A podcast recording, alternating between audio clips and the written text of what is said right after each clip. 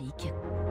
3 minutes pour la planète. Bonjour Baptiste Gabory. Bonjour François, bonjour à tous. Cette étude étonnante sur la forme, hein, des milliers d'automobilistes britanniques ont compté les insectes bloqués sur la plaque d'immatriculation. La conclusion confirme une chute de 60% du nombre d'insectes volants dans le pays en moins de 20 ans. Oui, ce n'est pas vraiment hein, une surprise pour les scientifiques comme pour euh, Philippe Grandcola.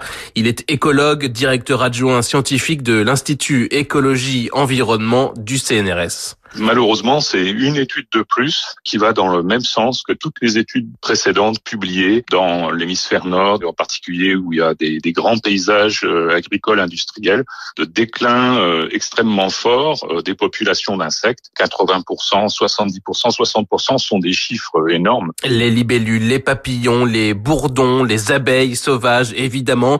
Les scientifiques parlent également du syndrome du pare-brise. Ils étaient, ces pare-brises, il y a quelques années, constellés d'impact d'insectes lors des longs trajets hein, sur la route des vacances par exemple. Ce n'est plus le cas aujourd'hui. Moins 60% donc au Royaume-Uni entre 2004 et 2021.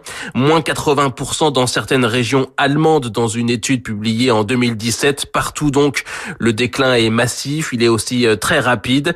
Les causes, elles, sont multiples. Benoît Fontaine est chercheur au Muséum national d'histoire naturelle. Il y en a une qui a un impact euh, très important, c'est l'agriculture intensive, qui est le, une des activités humaines qui occupe le plus d'espace en, en, termes de territoire euh, en, Europe occidentale et qui a des pratiques qui sont extrêmement néfastes à la biodiversité. C'est toutes les pratiques qui conduisent à la disparition de toute la diversité des habitats et qui consistent à introduire des, des produits euh, destinés à tuer dans l'environnement, qui sont les pesticides, qui sont utilisés de façon absolument déraisonnée. Il y a aussi l'artificialisation des le réchauffement climatique ou encore les espèces exotiques envahissantes. Alors cet effondrement des populations d'insectes est déjà en soi la perte d'un immense patrimoine naturel, plus de 40 000 espèces d'insectes rien qu'en France métropolitaine, mais ce déclin a des conséquences sur toute la biodiversité, exemple avec les oiseaux. Quasiment toutes les espèces d'oiseaux, elles nourrissent leurs petits avec des insectes. Donc s'il y a plus d'insectes, les parents oiseaux, ils peuvent plus nourrir leurs petits et donc bah, y a, les populations se, ne se renouvellent pas et on assiste à un déclin euh,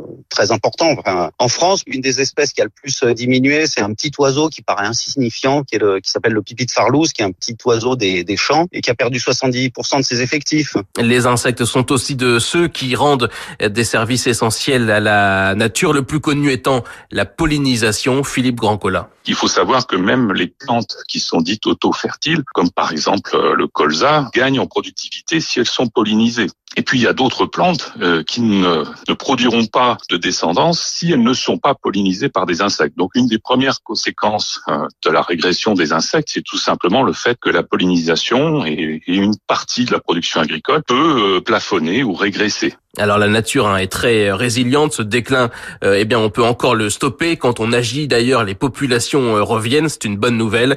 Mais à ce rythme, des disparitions massives sont à craindre. En 2019, euh, l'IPBES, l'équivalent du GIEC de la biodiversité, estimait ainsi qu'un million d'espèces animales et végétales sont aujourd'hui menacées d'extinction.